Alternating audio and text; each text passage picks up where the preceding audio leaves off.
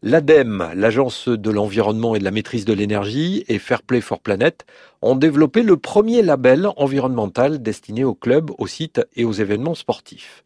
Des déplacements pour les entraînements et les compétitions, à l'utilisation d'articles de sport en passant par l'usage de l'eau pour les douches ou de l'électricité pour éclairer les vestiaires, les salles ou les terrains, il y a des économies à réaliser pour mobiliser les sportifs et les clubs, professionnels et amateurs.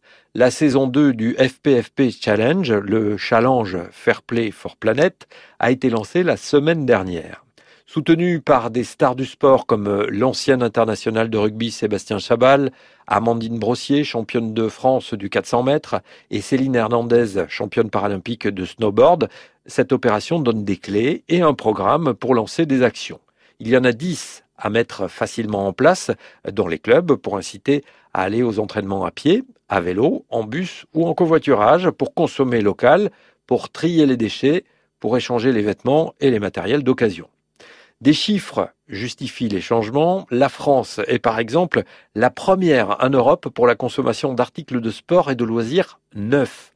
On apprend aussi que 80% des émissions de gaz à effet de serre lors d'une manifestation sportive sont dues au transport des personnes, sportifs, organisateurs et spectateurs à chaque niveau. Donc, il y a des marges de manœuvre.